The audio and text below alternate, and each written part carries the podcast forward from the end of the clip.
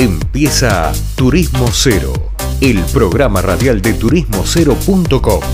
Viajes, gastronomía y cultura, todo en un mismo lugar.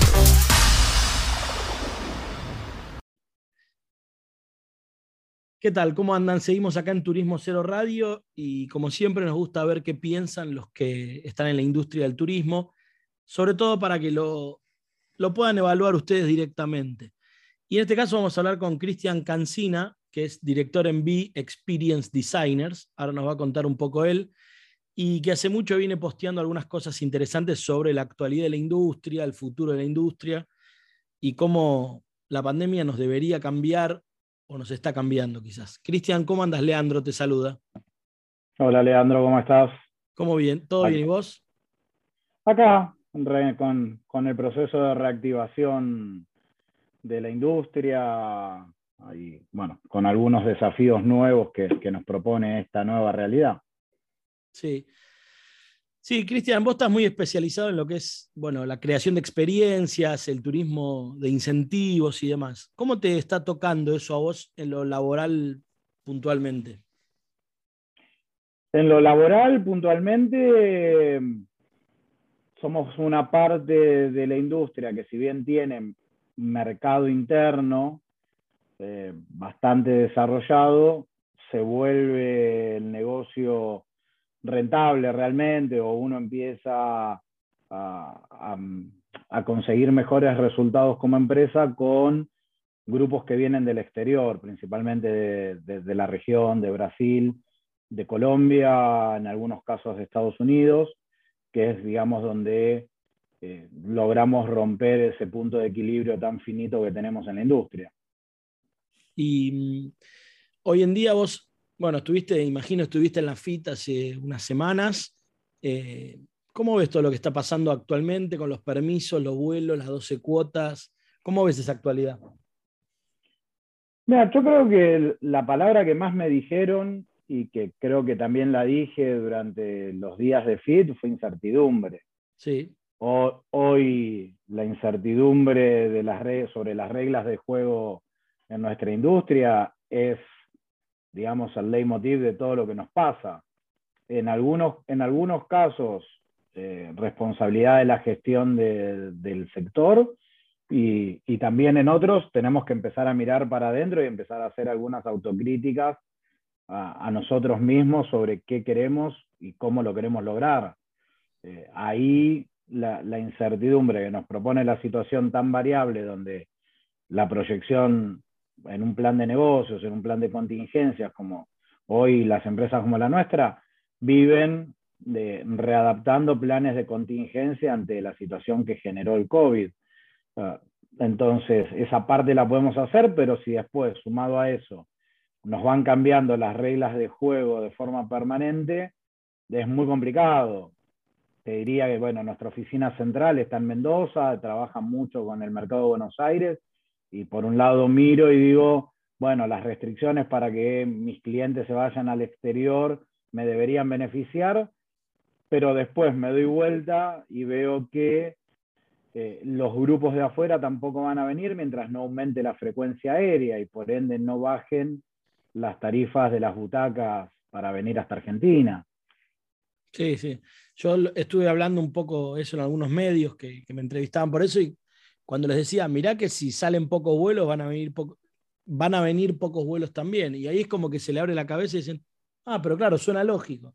Ahora la pregunta es, ¿crees que las autoridades saben esto y lo hacen igualmente o crees que hay como un dejo de, sin ser peyorativo, de desconocimiento, de ignorancia? ¿Cómo lo ves eso?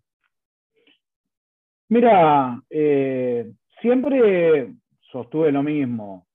Toda campaña política o de gestión pública, tiene dos apartados inevitables, eh, que son el de la sustentabilidad y el turismo como industria de desarrollo regional.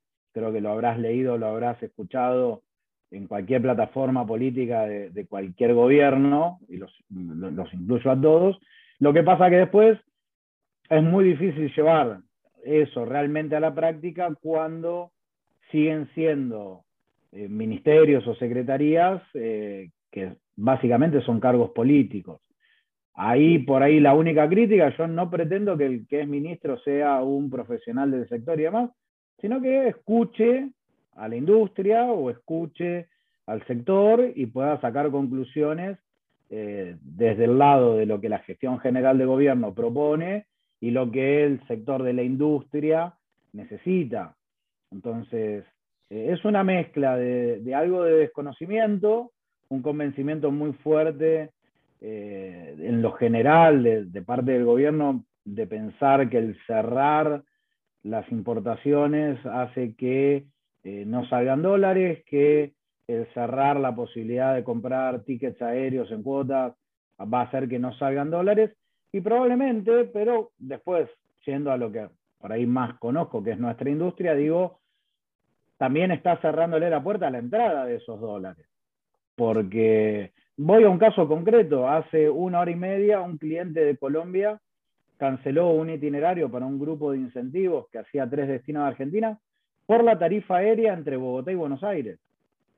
Claro. Una, una tarifa aérea que hoy está en un 60% arriba de lo habitual, sumado a que después tenía que tomar tramos internos en Argentina y una desconectividad desconectividad, pues no tenemos más conectividad eh, aceitada entre, entre los destinos de Argentina, hace que cada butaca de un Buenos Aires, Mendoza, eh, sean 40 mil pesos, 35 mil pesos.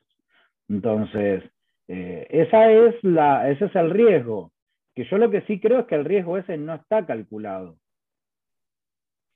Claro, digamos, yo en ese sentido firmo todo lo que decís.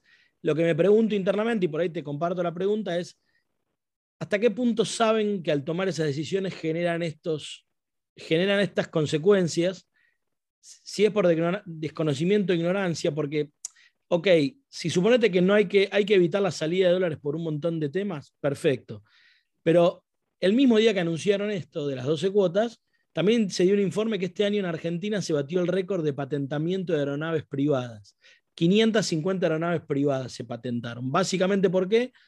Porque es un insumo que se paga en dólares al precio oficial. Entonces viene un paraguayo, un uruguayo, un brasilero, compra el avión acá con un 40, 50, 60% de diferencia y se lleva el avión a su casa. Entonces no es que la salida de dólares era por los pasajes solamente. Es una medida como para decir que hacen algo, pero finalmente los dólares se siguen yendo. Yo creo que la medida tiene, como todas las medidas que se toman, tiene dos partes. Un componente técnico y un componente político. Siempre es mejor cuando vos a tu votante le decís voy a prohibirle a un grupo social poder irse de viaje al exterior, eh, que no vayan a Estados Unidos a hacer compras o que no vayan a Europa a visitar familia. Ese es el componente político de lo que se muestra.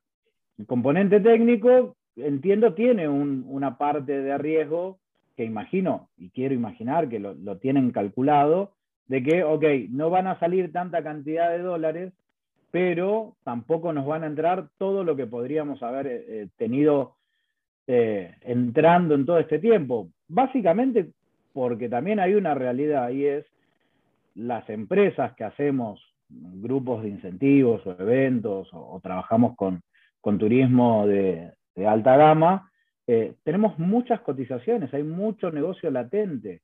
Hay mucho negocio latente regional, hay mucho negocio latente por ahí de más lejos, eh, pero bueno, ese negocio latente tiene hoy la contra de no tener frecuencia aérea para traer la gente hasta Argentina.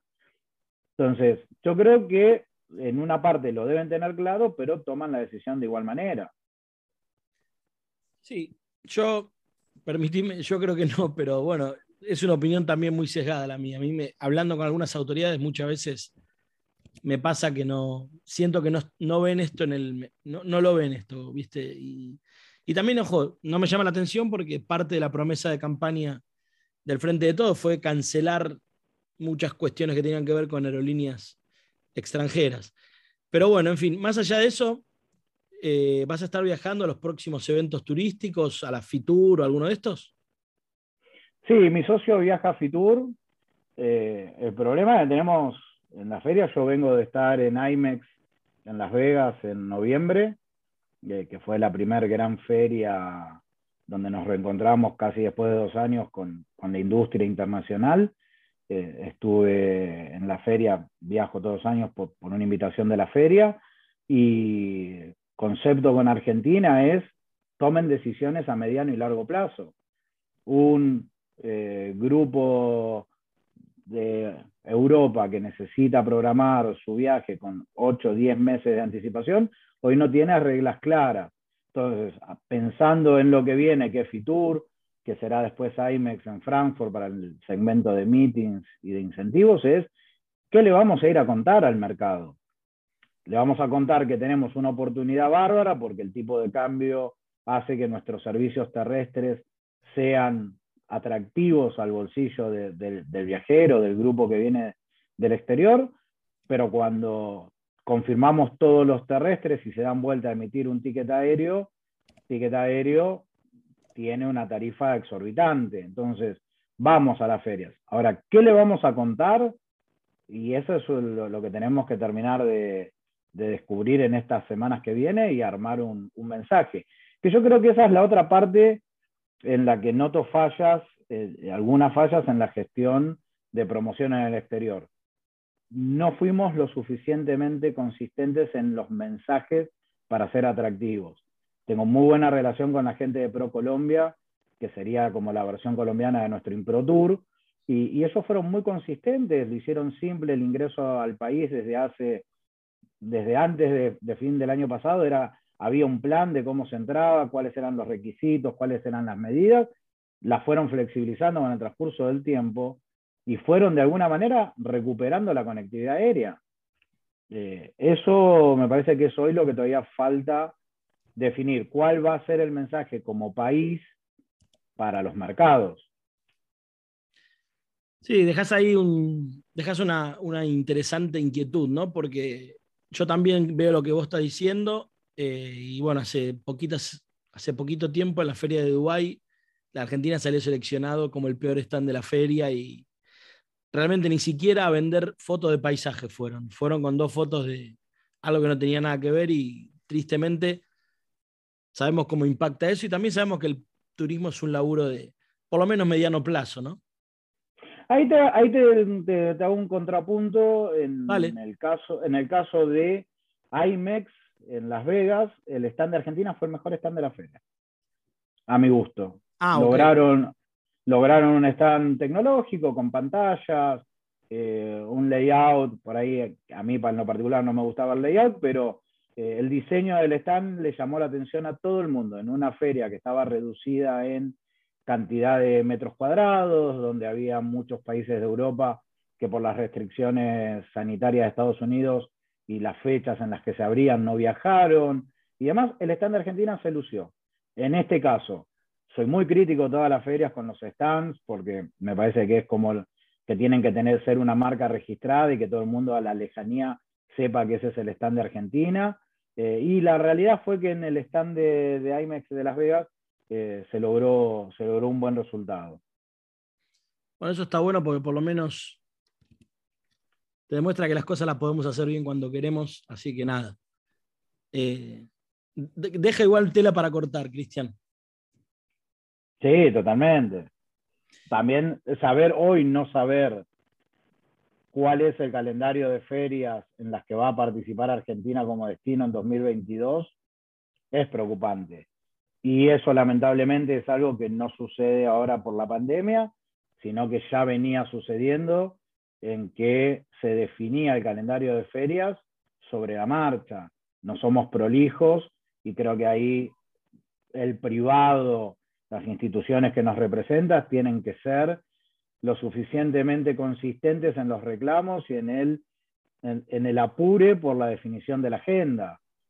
Ahí yo creo que tanto la Cámara como el resto de las asociaciones tienen que sentarse, dialogar y decir, necesitamos el calendario de ferias, necesitamos saber dónde va a ir Argentina como país para nosotros poder armar el plan.